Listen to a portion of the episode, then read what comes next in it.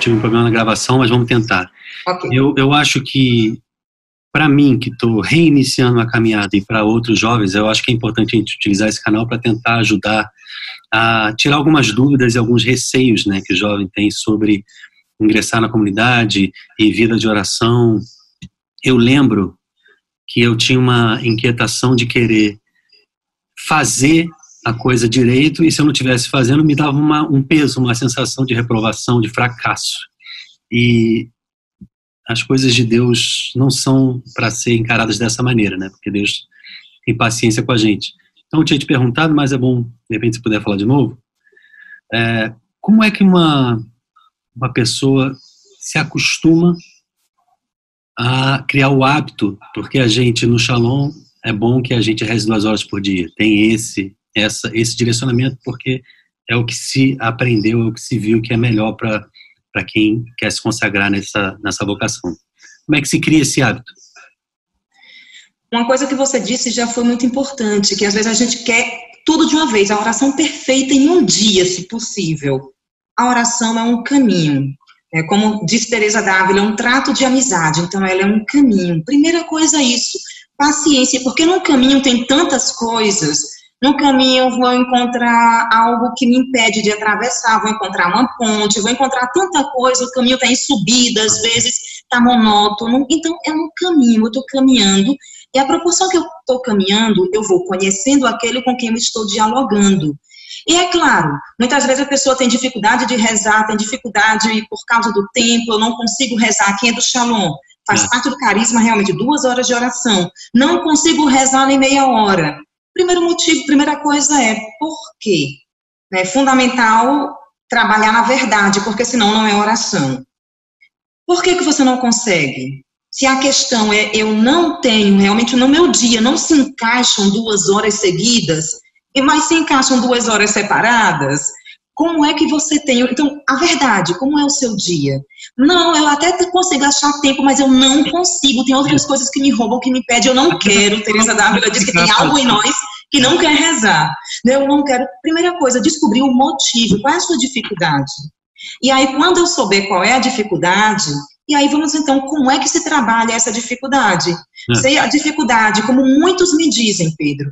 Eu me distraio, eu não consigo ficar muito tempo pensando nas coisas de Deus, eu pego às vezes uma coisa para ler e não consigo nem entrar naquela leitura.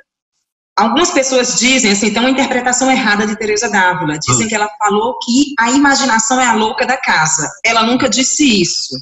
Ela diz assim: que se o problema é a distração, é a imaginação, trate-a como louco, ou seja, não dê muita importância para a imaginação. Se a tua imaginação te rouba, te leva para longe, deixa ela lá e com a tua vontade volta o teu coração e a tua atenção para a oração. Então, se a, minha, se a minha imaginação, e a minha imaginação é muito fértil, eu me distraio com muita facilidade. Então, às vezes eu percebo que eu já estou lá na China, Aí, quando eu me dou conta, já tem meia hora da oração que eu tô lá, minha imaginação vagueando. E se eu estiver escrevendo ficção, a coisa tá pior, porque eu tô no mundo dos personagens. É. Aí, quando eu me dou conta, o que eu faço? Volte, pronto, e acalme o teu coração, porque não é tudo de uma vez só, é um caminho. É. Não é tudo num dia só. Mas eu, eu é, ela se referir, é até mais bonito isso que você interpretou sobre ela. Ela se referir como se você está está sendo distraído pela tua imaginação, trate-a como uma louca da casa. Acaba sendo a mesma coisa, né? Ela é a louca da casa, você tem que tratá-la como a louca da casa. O que importa é o seguinte: não dá muita atenção para o que você. Exato. Tá. Mas, de qualquer maneira, eu hoje mesmo, cedo, uma pessoa me perguntou. As pessoas normalmente perguntam isso para mim. Ah, eu queria aprender teclado, eu queria aprender a tocar, como é que faz? E, ou então a pessoa diz: eu queria aprender a, a música tal. Você pode filmar de cima mostrar como é que faz. É tipo eu perguntar para você: você pode filmar como é que você faz rezando para eu poder aprender? Não sei, será que funciona? Talvez sim, mas assim, eu acho que o que eu posso passar para essa pessoa que quer aprender o teclado, talvez seja a mesma coisa para uma pessoa que queira entender como é que se faz para adquirir o hábito da vida de oração. É, o estar já é a primeira coisa. Sim. Então, Sim. eu tô, eu não consigo, Senhor, desculpa, eu não consigo ficar só ali rezando aquilo que eu acho que eu devo. Ou na capela, como eu ia falar, só que a gravação parou. Se você vai a uma capela, tá Jesus exposto, e você está ali, é como você ir à praia. É estranha essa comparação, mas se você estiver na praia, pegando sol, quer queira, quer não, você está pegando sol, está se queimando. Então, o estar ali diante de Jesus, ou você estar tá no teu quarto trancado e com a Bíblia aberta e você querendo rezar, mesmo que você não consiga, o primeiro passo já foi cumprido. Você está em oração. Você quer estar. É. Exato. Aí como é que você faz para melhorar isso? Aí agora o segundo passo, atenção, foco, atenção, foco. Aí, poxa, mas eu estou conseguindo focar cinco minutos. Ok, você tem uma vida. A minha vida consagrada. Então a minha vida serve para eu construir isso. Eu não posso dizer agora eu me consagrei ou tô, e agora já estou perfeito. Ninguém vai vai chegar não, né, não. lugar nenhum. Cheguei, cheguei. Não, eu estou indo, né? E Jesus quer que a gente vá no caminho mesmo. Sim. Olha, Madre Teresa de Calcutá, num dos escritos dela, no diário dela, ela disse algo que eu achei fenomenal sobre isso que a gente está falando, Pedro. Ela fala que muitas vezes na oração, ela escreveu que às vezes ela está ali na capela, ela ia rezar e a cabeça dela estava em outro lugar, nos problemas dela, e o tempo todo, sim, querendo tirá-la dali. E ela escrevia assim: Jesus, a minha cabeça, a minha imaginação está com tantas preocupações, está fora daqui. Mas porque o meu desejo é rezar, é te conhecer, o meu corpo vai permanecer aqui. E ainda que eu esteja distraída, o meu corpo aqui é o sinal da minha vontade que quer rezar. Isso daí, para mim, quando eu li isso de Madre Teresa, eu achei fantástico, porque tantas vezes, às vezes as pessoas pensam assim, ai, uma celibatária com votos perpétuos, com promessas definitivas, na comunidade de vida, 22 anos, nossa, tem uma oração mística e assim, tem uma oração de luta, todos os dias eu tenho que me decidir a rezar, todos os dias eu tenho que querer. Se é comunidade de vida, é claro, eu tenho aquelas duas horas resguarda, resguardadas ali. É. Mas isso não garante que eu reze. Porque eu posso, naquelas duas horas, estar comigo mesma, fazendo qualquer outra coisa. Ah, é. E uma vez o Felipe Bezerra falou, às vezes a gente pega e, e para para rezar e fica fazendo autoanálise, né? Que também não é. Pois é, eu posso estar comigo. A oração é um diálogo. Eu tenho que estar consciente e querendo estar diante de alguém, de uhum. um amigo, conhecê-lo e crescer na amizade porque eu posso estar comigo mesma e não ter oração. E aí a minha vida vai mostrando que não tem oração, porque a oração ela transforma. É, é, como um casamento. As duas pessoas, quando se casam, elas vão se moldando, vai mudando. A individualidade permanece, mas aquela união, estarem juntos dividindo tudo, as coisas começam a mudar. Você vê que aquela pessoa não é mais a mesma, você vê que aquela pessoa é casada. Você é. começa a notar, tem uma mudança. A oração é assim, é um, é um matrimônio também. E falar em matrimônio de celibatário, porque a gente, quando consagra a Deus, a gente tem é uma espécie de matrimônio mesmo. O celibatário é em especial, né? Por quê?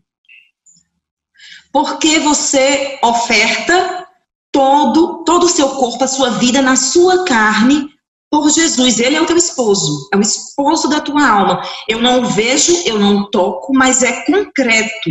Então eu dou a minha vida para alguém, não é abstrato, é alguém. Uhum. Então o meu amor para com ele é exclusivo. Eu tenho ah. muitos amigos. Sim. E, porém, tem um limite, porque tem alguém na minha vida. Alguém a quem eu me, porque eu me consumo. E aí, para o celibato ele ser verdadeiro, se ele é real, porque é um matrimônio espiritual, se ele é real, Pedro, ele tem que ser fecundo, porque todo matrimônio ele tem que ser fecundo. Portanto, fecundidade, filhos, ou seja, quem são os filhos do celibatário?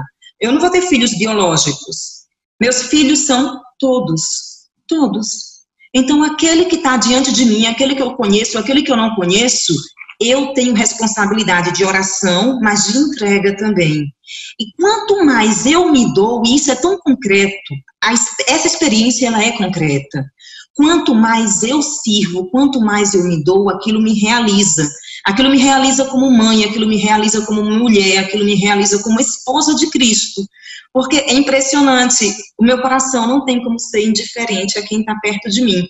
Se eu faço, eu vou me sentindo frustrada, porque é como se eu estivesse. Pensa num casamento onde cada um se tranca no, teu, no seu canto e diz: Eu não quero te ver, eu não quero te escutar. É, é do mesmo jeito. O esposo ele é concreto, ele, ele é presente.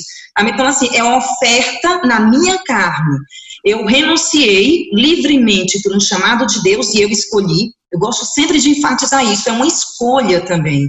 É um chamado, mas eu não fui obrigada. Não, claro. Eu acolhi e escolhi ofertar um matrimônio que seria lícito e belo, mas não era suficiente para o que meu coração desejava, não me bastava. Não me basta.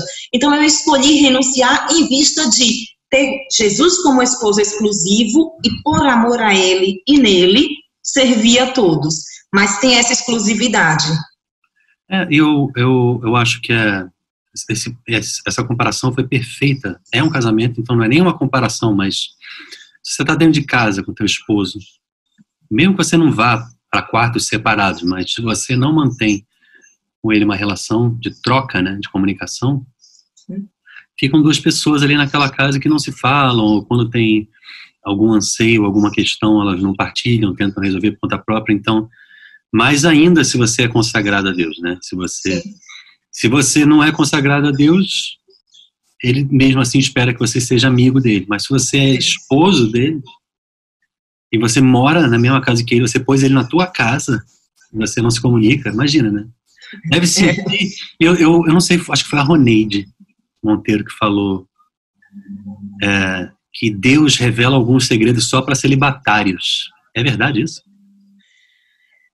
Olha, eu não sei o que ele revela ou não revela para os outros, mas tem assim, tem uma particularidade na forma de amar e de se comunicar. Não é uma questão de ser melhor ou pior. Uhum. Isso não reduz, eu sempre gosto de frisar isso, isso não reduz o matrimônio de forma alguma, pelo contrário. Mas existe uma particularidade, sim.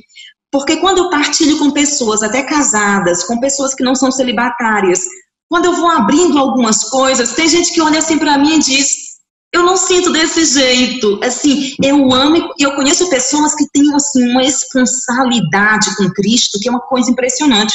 Cito o nome, Leandro Fórmulo, uhum. que é o econômico geral da comunidade. Ele é um místico. É impressionante como ele reza. Eu mesma olho e fico assim admirando. Mas quando eu partilho até com pessoas casadas ou com outras pessoas, algumas particularidades, muitos já me disseram, eu não sinto desse jeito. Eu disse, bom, talvez seja realmente próprio do celibato.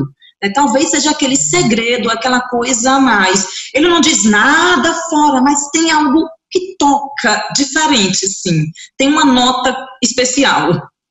É, aí a gente pode é, falar da palavra unção, que as pessoas ficam achando misteriosa, né, de onde vem, como é que se cultiva e tal, mas, mas é fruto de intimidade com Deus, né? Então, isso que você descreveu me parece ser é um cara ungido que, por que que é? Porque, porque ele tem intimidade com Deus, ele busca intimidade com Deus. Então, quando ele vai traduzir, ele vai descrever, ele vai falar alguma coisa que ele, que ele experimentou, que ele pensa, se sente que aquilo é especial, né? Aí o que me leva a abordar uma das suas sugestões. Primeiro, antes de eu falar dela, eu queria, porque eu perguntei e, e interrompi. Queria saber do teu começo. Como é que foi que você conheceu o Shalom e como que você ingressou? Bom, eu conheci a comunidade no Renascer de 96.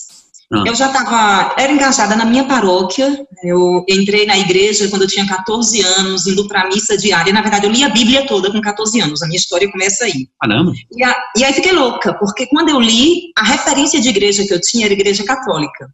E aí eu, não, eu sempre gostei muito de ler e eu me vi um final de semana sozinha em casa, sem nada diferente para ler. Aí tinha uma Bíblia lá enorme, pegando poeira na estante da minha mãe, eu fui ler. Tinha outra coisa mesmo interessante e levei aquela semana toda lendo dos Gênesis e Apocalipse. Fiquei louca, porque eu comecei a dizer, como dizem que Deus é bom e tem essas guerras e tem isso e tem aquilo. Me escandalizei com o Cântico dos Cânticos, me apaixonei pelo prólogo de João e pelo Apocalipse. Porque Apocalipse, para mim, assim, tem mistério, e eu era atraída pelo mistério. Enfim, fui na igreja, toquei a campainha e fui pedir e na época era um diácono que estava para se ordenar, que me atendeu, e eu disse: Olha, eu li a Bíblia toda, eu queria que alguém me explicasse alguma coisa. E aí ele me convidou ir para a missa diária. Ele pode explicar alguma coisa, né? e aí eu fui para a missa diária a partir daí, porque o padre, eu soube que o padre explicava as leituras. Aí eu ah, ia como quem estava ah. indo para a escola.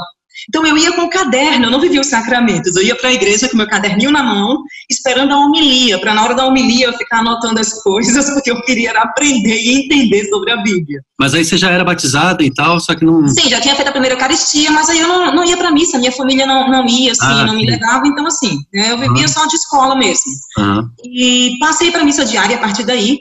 Comecei, aí comecei a me engajar na paróquia.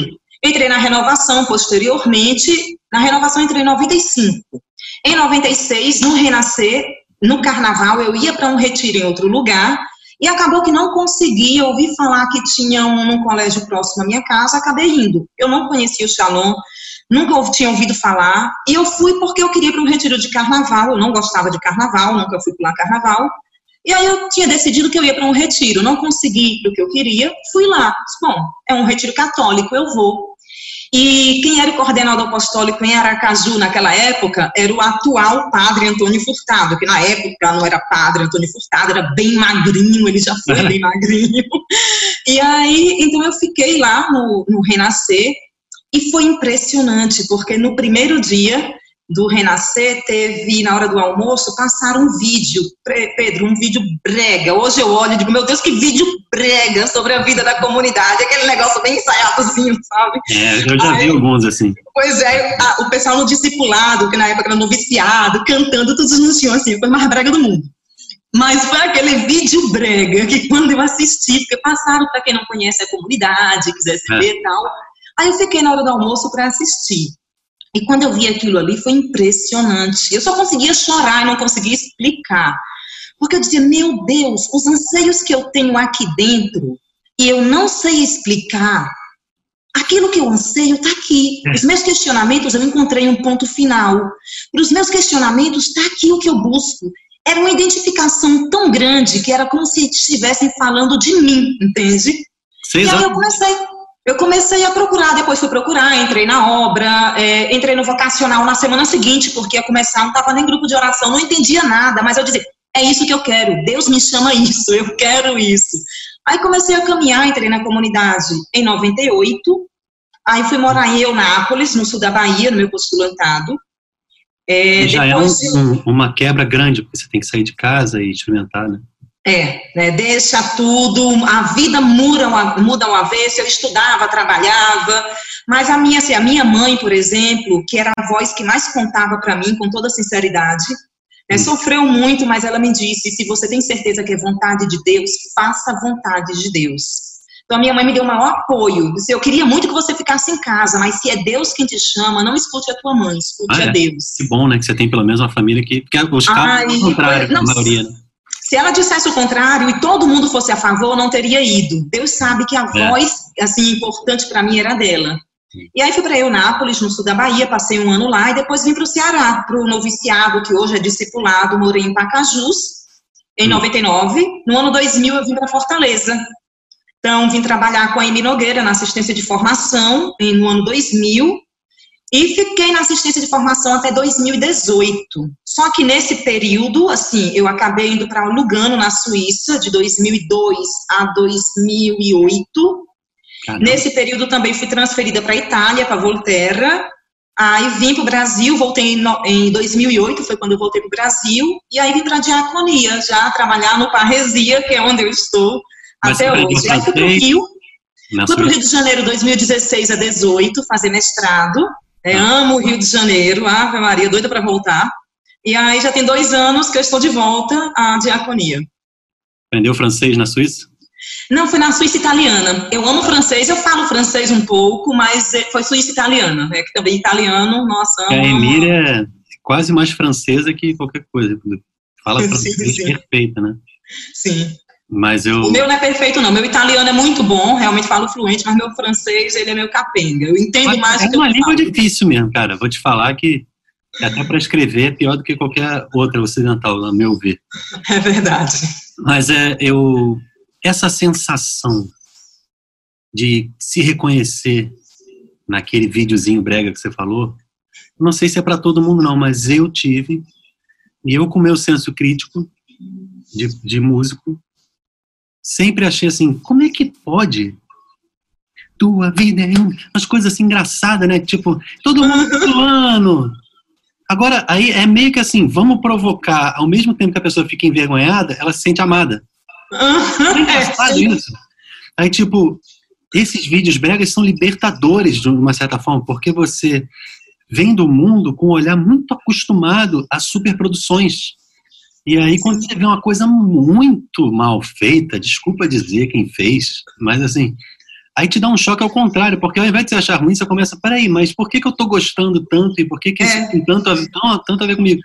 Aí eu acho que é uma estratégia mesmo de Deus de dizer, eu não quero te conquistar pela superprodução. E eu estava falando isso ontem com um cara, de novo, eu estou trazendo para a minha profissão, mas assim, cara dizendo, as pessoas dizem, ah, eu queria, não sei o que, eu queria produzir uma música contigo, eu queria, qual o segredo, como é que faz? E ontem eu estava um filosófico mais do que o normal e eu estava um pouco assim, cansado. Eu falei para ele assim, eu hoje tenho experimentado o seguinte, que não tem superprodução, é, não, não é a superprodução que funciona, que, que traduz as coisas de Deus. É a Sim, verdade. É então, se você é faz a tua música com verdade, ou se você fala a verdade dentro daquilo que você está tentando fazer, bem ou mal feito, aquilo vai tocar o coração de alguém. E é isso que, que o Shalom sempre se preocupou em fazer. Né? As músicas são lindas. Eram bem feitas? Não, eram todas horrorosas. Tecnicamente. Tecnicamente, exato. Mas eram lindas e, e, até hoje elas são hinos, muitas. Sim, sim. Então, essa coisa da, da pureza né, de Deus. Mas aí, Sim, fala. É, que você, ah, o que a gente estava acabando de falar, né? Você me fez lembrar uma coisa que eu ouvi de um grande teólogo uma vez, ele dizendo assim, essa questão da identificação. Quando alguém tem um carisma, uhum. às vezes assim, não passa uma vida inteira e não teve contato com aquele carisma, mas o carisma é dado por Deus, é desde a eternidade. É. Fala de você, é a tua identidade. E de repente você tem um contato com algo daquele carisma. Isso. E você não consegue explicar, mas aquilo dali parece que está lendo, está mostrando um espelho e fazendo você conhecer algo mais profundo de você.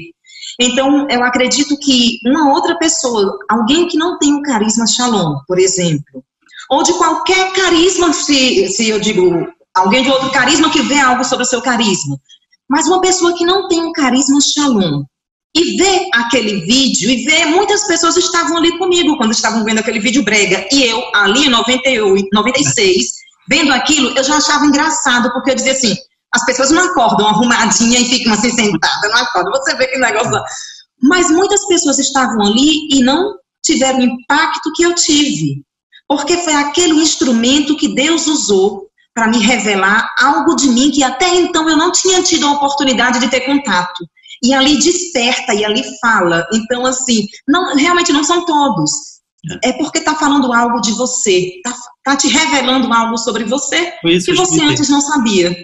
Foi isso, foi isso. E eu, eu algumas vezes no começo, é por isso que as pessoas dizem, não, é, tenta guardar essas primeiras experiências na tua vida, porque quando você estiver nas noites escuras ou nas, nos desertos, você lembrar por que é que você está ali, né? Sim. Você esquece, enlouquece e sai. Mas, assim, é, graças a Deus, não é todo mundo que, que passa por isso. Mas essa, eu lembro no começo, assim, de pensar: caramba, ué, como assim? É isso aí. Eu, é, eu achei. E a música diz: encontrei meu lugar. É isso, né, cara? Porque você encontra, você fala, finalmente, eu nunca imaginei que fosse ser isso aqui. Quando eu cheguei no Salão do Rio, é, o salão principal, você conhece ali em Botafogo, aquela antiga casa? Uhum, conheci. Uhum. O chão estava com buracos e as paredes estavam caindo, o reboco. Uhum. E eu e tinha uma lâmpada no centro, não lembro, mas era, era assim, bem, bem, bem precário. E eu, e, mas ao mesmo tempo, as pessoas eram muito felizes e a decoração era um cuidado com aquilo que se tinha, tipo, Ninguém tem dinheiro para consertar chão nem parede, mas a gente vai arrumar, a gente vai iluminar, a gente vai enfeitar, a gente vai botar um ícone, a gente vai. E isso traz, isso liberta de, uma certa maneira de, de algumas coisas, algumas. Eu não, eu não, sei descrever, talvez você saiba. A gente passa a vida sendo influenciado por umas coisas, umas noções distorcidas de beleza. Então. Vai nos chamando ao essencial. Pois é, eu, eu, é engraçado que eu estava falando isso e eu lembrei de um, nada a ver de um filme. Lembra aquele filme do, do Robin Hood que o Kevin Costner fez há muitos anos, anos 90? Que ele era o Robin Hood. Sim, sim. E o Robin Hood, ele era nobre, mas ele não gostava de ver o que se passava Sim. na nobreza e ele foi ele fugiu e ele foi para a floresta e lá ele encontrou um povo feliz Sim. livre da lei e da opressão e tal né então eu tinha essa sensação muitas vezes e toda vez que eu tinha essa sensação quando ela era misturada com situações mais desafiadoras, tipo, eu tenho que sair até para passar o dia inteiro no sol é, evangelizando porta a porta, em vigário geral, sei lá. Muito em calor e tem que falar com as pessoas e eu sou tímido e tal. Essa dificuldade somada a essa novidade de somos felizes e somos livres da, daqueles conceitos falsos da, da mídia, me traduzia de uma maneira assim, cara, eu eu não sei, mas eu acho que esse aqui é o meu lugar mesmo. E aí, 15 anos depois, 16 anos depois, eu estou aqui ainda, mas só agora vai cair a ficha de uma maneira que antes eu ficava muito confuso de será que eu estou sendo iludido por eles? E na verdade não é para eu. Eles estão tentando me vender um peixe de consagração de vida, de santidade, que eu nem precisa, eu já estava bem indo para minha missa só no domingo, né? Aí, só que demora, para cada um demora um tempo. Cada um tem o seu tempo. E aí, para mim, eu chego, agora eu entendo. Não, não tem nada a ver. Ninguém tentou é, comprar o meu passe para eu fazer parte da comunidade para poder dar dinheiro para eles ou para eu ser um, um, músico que é bom na vida. Não. Se eu não quiser entrar, não tem problema. E tá mais do que provado. O tempo provou. Deus provou através do tempo que, que não me rejeitaram porque eu não entrei, nem ficaram insistindo para entrar quando não estava pronto, né?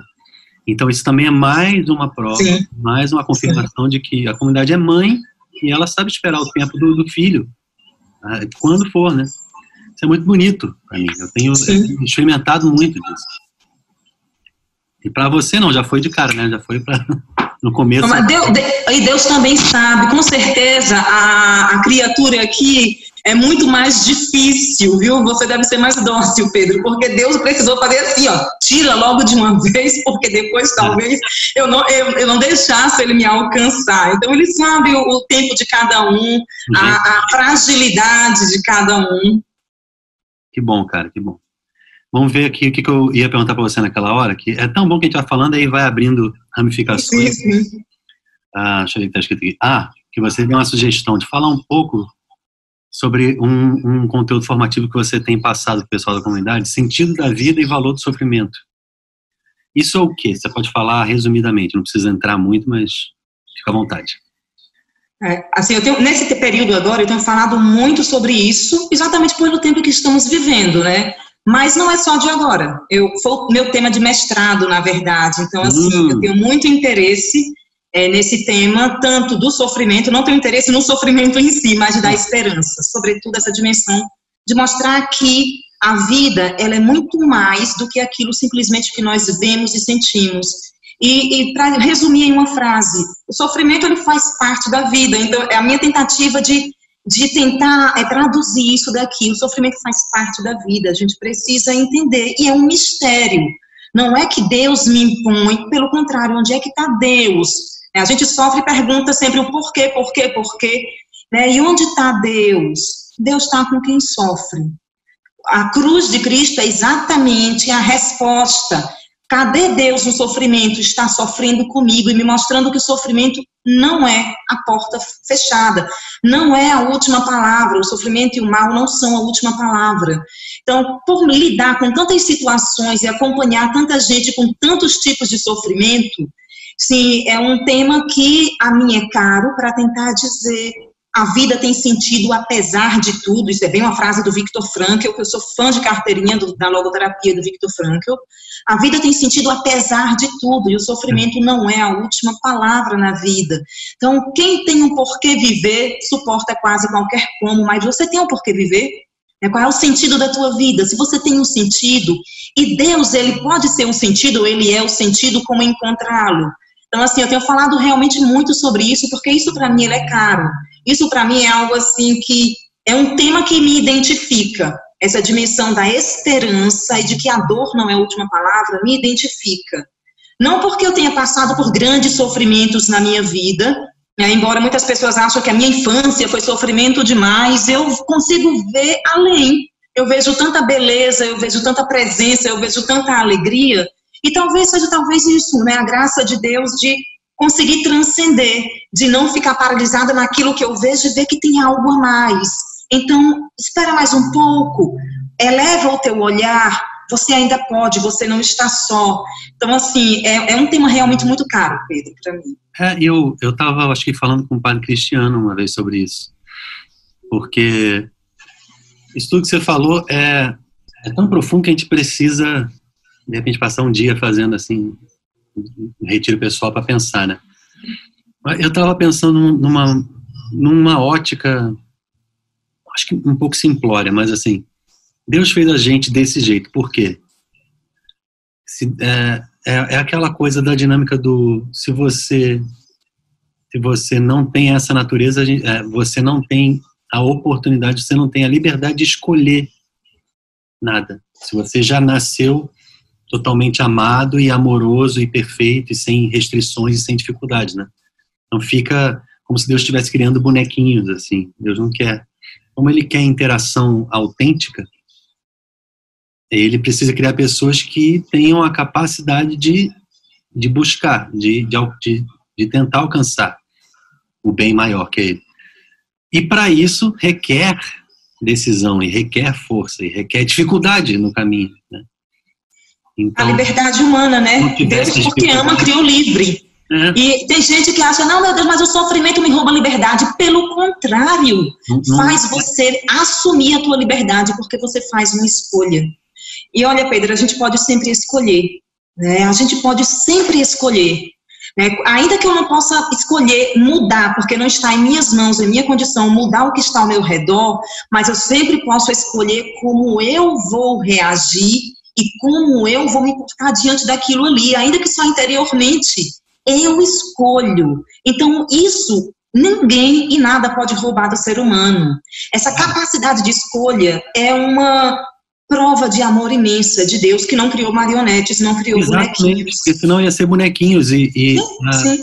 as pessoas ficam às vezes, não, eu queria que, que não tivesse dor ou que já fosse tudo perfeito, mas você não seria, você seria uma criatura inconsciente, a própria consciência, a alma, ela é porque, ela só existe porque você tem a capacidade de escolher, você tem a capacidade de sofrer e não sofrer, tem umas músicas aí, Pedro, que tem umas músicas aí que assim, aí eu sei que tocarem eu não canto. Confesso que eu não canto, porque eu digo, isso aqui é uma heresia, isso aqui não dá certo. Ah, dá um tipo, exemplo. ainda mesmo mesmo que eu não queira, converte-me, Senhor. Deus não vai fazer isso. Eu estou pedindo para Deus deixar de ser Deus, abra mão do que, da obra-prima que você é, tipo, fez. Interfere na minha liberdade. É, interfere na minha liberdade. Tem umas músicas assim, não. sabe? Minha vontade não existe mais, existe. E eu faço uma escolha. E eu faço as renúncias e a escolha.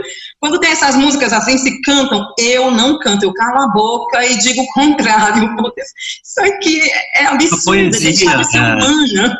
Se você diz, tua vontade é a minha, uma só, é um desejo de que a minha vontade seja transformada na de Deus. É diferente. É diferente. Anula é diferente. a minha e faz o que você quiser. Uhum, é totalmente diferente isso daí. É. Eu tava. Outro, outros vídeos legais que eu vi. A que é uma coisa que, eu, que você fez uma série, né? Amo, eu tenho uma saudade de fazer isso em casa, assim, a gente tem voltado a, a rezar junto em alguns momentos. Eu acho que esse é um bom caminho, né? Sim. Sabe que hoje uma pessoa me escreveu perguntando, agora há pouco mesmo, antes da gente começar esse papo, uma pessoa mandou uma mensagem para mim perguntando assim: Josefa, eu estou querendo rezar o Acatos nesse tempo. Eu posso rezar sentada? Eu tenho que rezar de pé. Hum. Agora você falando do Acatos, você disse, não, minha irmã, pode rezar sentada. É rezado liturgicamente, de uma forma solene, sim não sentado. Talvez Mas deitado, eu rezo cátistos todos os dias, eu rezo sentada, não rezo em pé não. E não estou ferido de jeito nenhum. Exatamente, a intenção é o coração, né? Mas o que é, para quem não conhece? É a o acátistos é um hino a Nossa Senhora, um hino mariano muito antigo do século V da Igreja Bizantina, autor anônimo, é, nunca se descobriu quem era. Tem umas suspeitas que talvez fosse é, melódio romano, mas enfim, é um hino que na sua tradução literal do grego, acátistos é não sentado, e que a Igreja Oriental ela reza sobretudo em um dos domingos da Quaresma. Essa é o dia liturgicamente de se rezar mas nada impede de rezar ao longo do ano.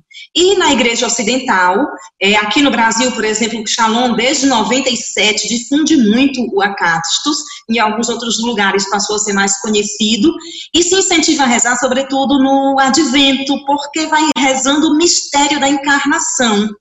E o que eu acho belo no Acátistos é que é aquele, como o ave do anjo Gabriel a Nossa Senhora, uma saudação que se prolonga. E no ave, no salve, ó cheia de graça, todos os títulos e tudo que vai ali dizendo é o significado desse ave, desse salve do anjo. É um hino belíssimo, para mim, um, um hino mais belo mariano, e que quando eu conheci em 97, eu passei a amar e desde 2004 eu rezo diariamente. Eu não rezo o ofício todo dia, amo o ofício, mas o, o ele se tornou meu ofício.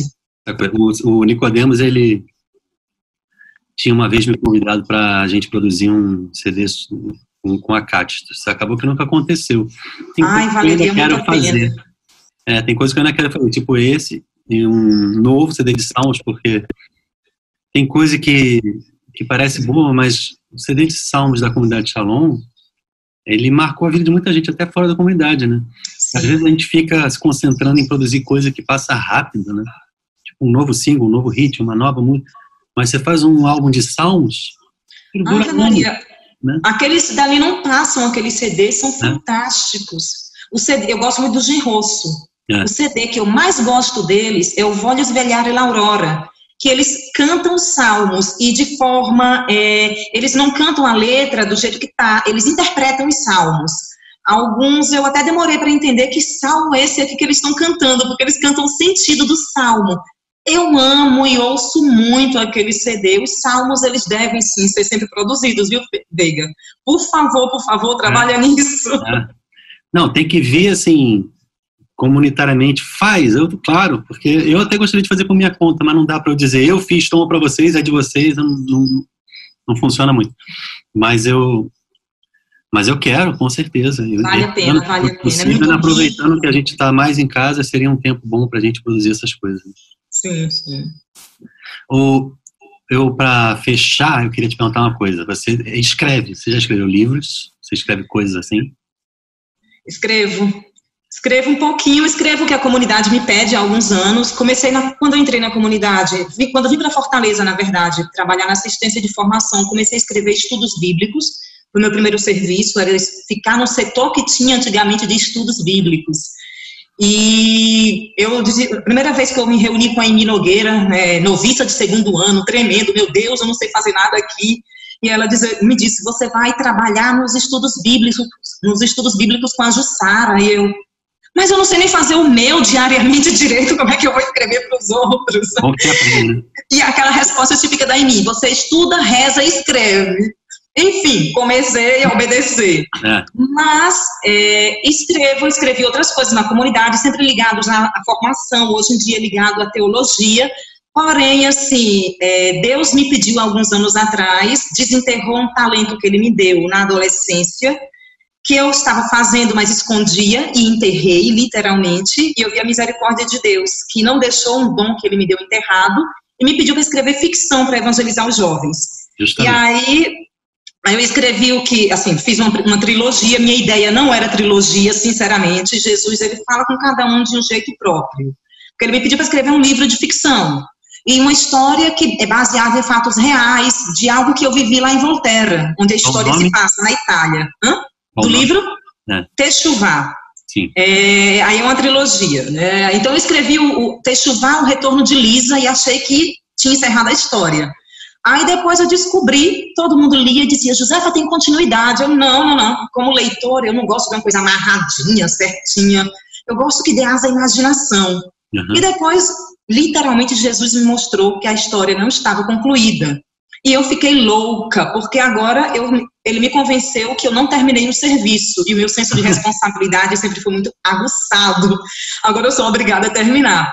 Então eu escrevi um, para escrever, eu levei quatro anos e meio, porque eu não tinha tempo, porque não faz parte do meu serviço na comunidade, não é do meu apostolado, então ninguém me pediu, foi Jesus. É. Então é do meu tempo, e cadê o meu tempo? É, não sobra muito, né?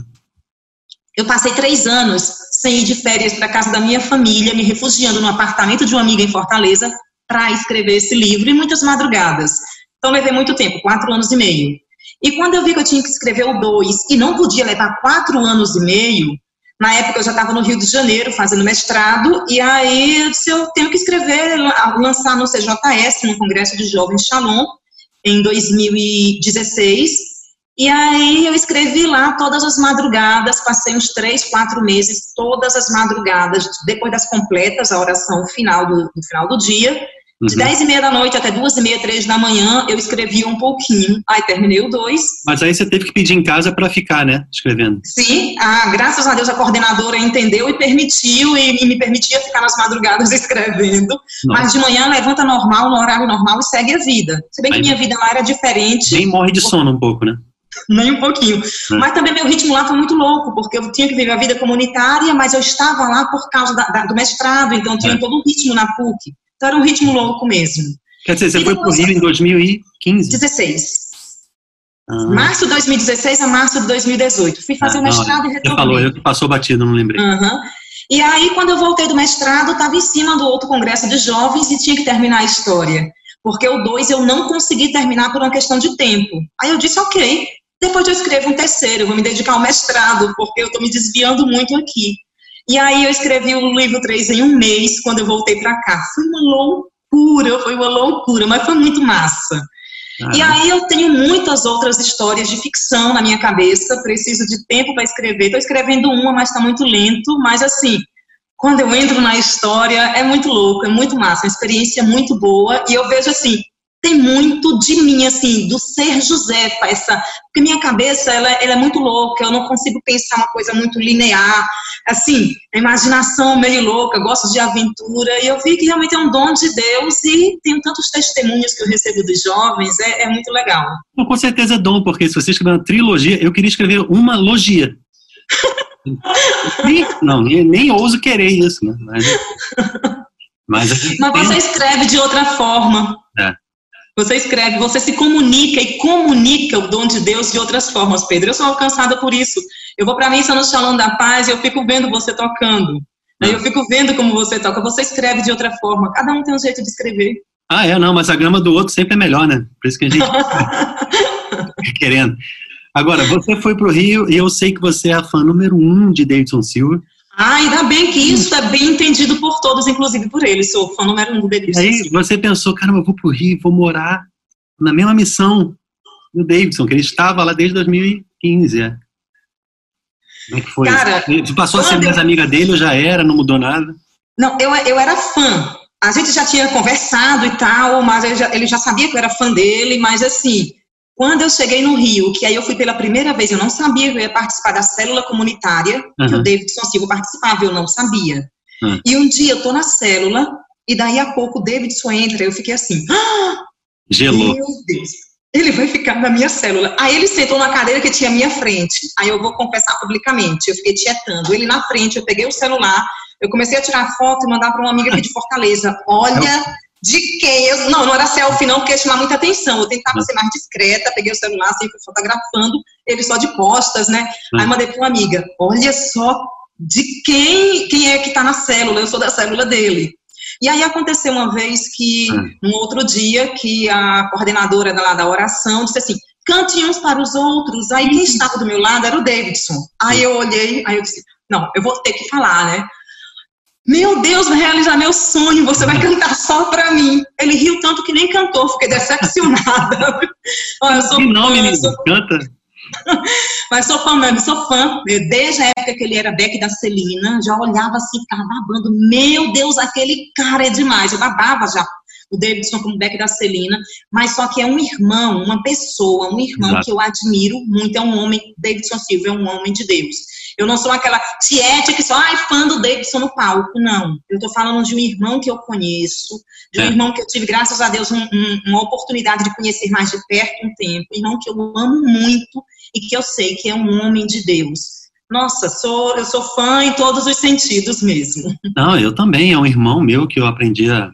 Eu, eu tive a oportunidade de, de ter como amigo quando eu encontrei. Não sei se era 2005 ou 2006. Eu fui tocar com ele a primeira vez. Aí eu peguei.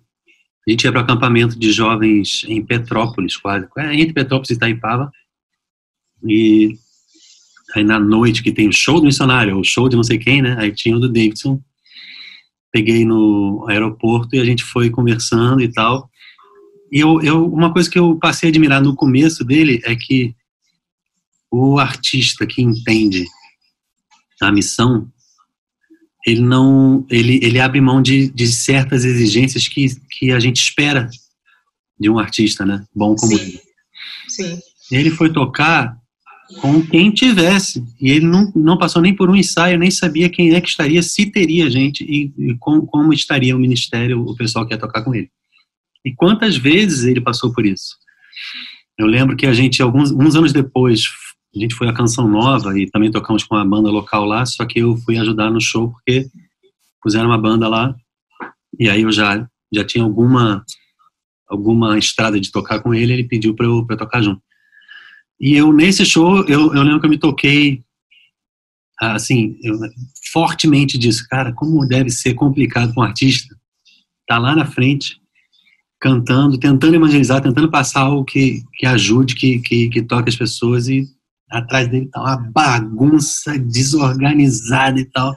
Até que, com muito custo, hoje ele tem uma banda que é o, o que são os meus amigos da fábrica e tal, e tá fixa uhum. com ele.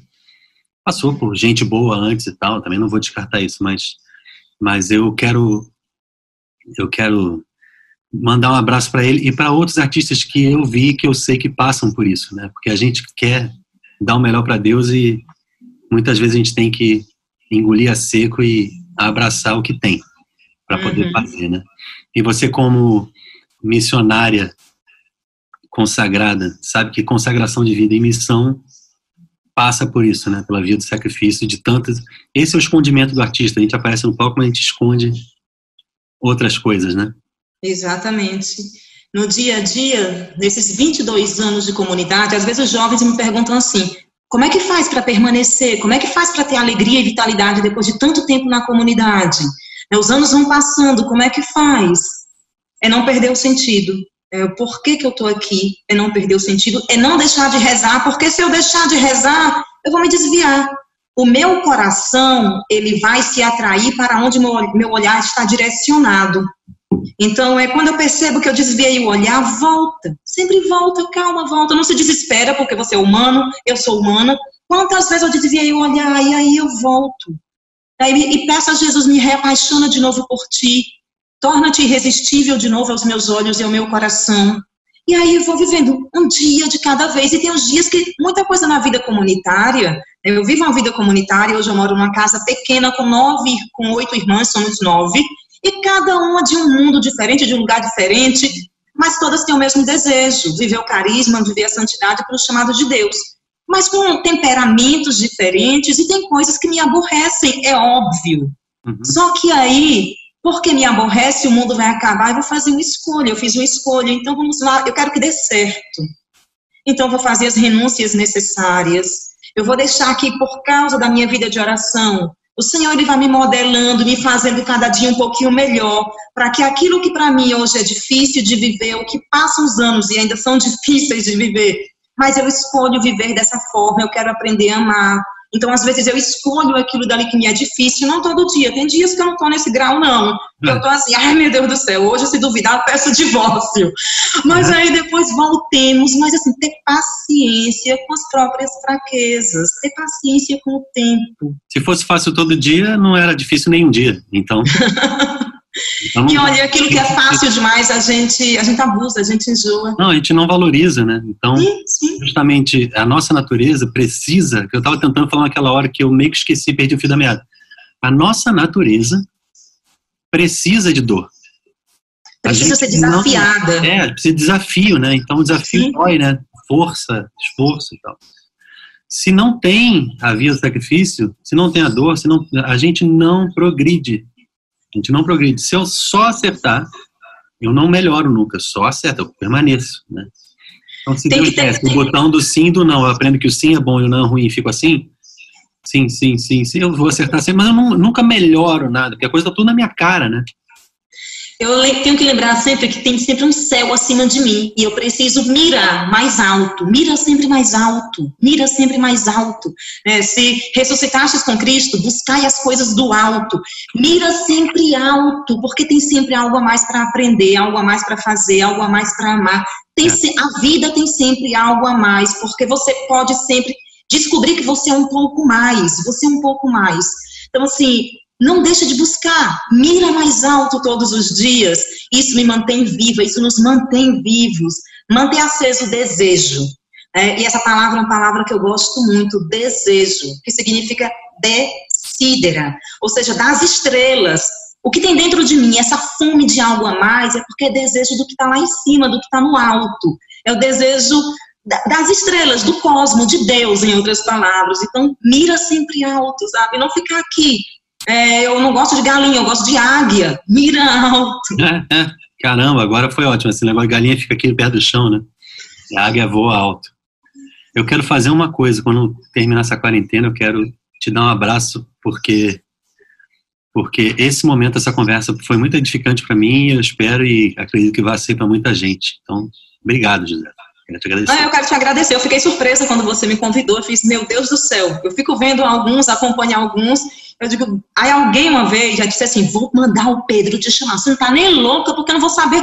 Gente, eu sou tímida, pelo amor de Deus, não faça isso comigo. Mas é nas duas pontas, eu fico nossa, assim. Mas assim, como eu te disse, eu vou para as missas no Shalom e eu fico olhando assim, eu admiro o teu trabalho. Aquela coisa, você, tá, você disse que tô, tá no tempo de voltar agora, mas é aquela coisa, você sempre esteve dentro. Ah, porque ah, você, quem olha para você, quem vê você, identifica com carisma, porque você sempre esteve dentro.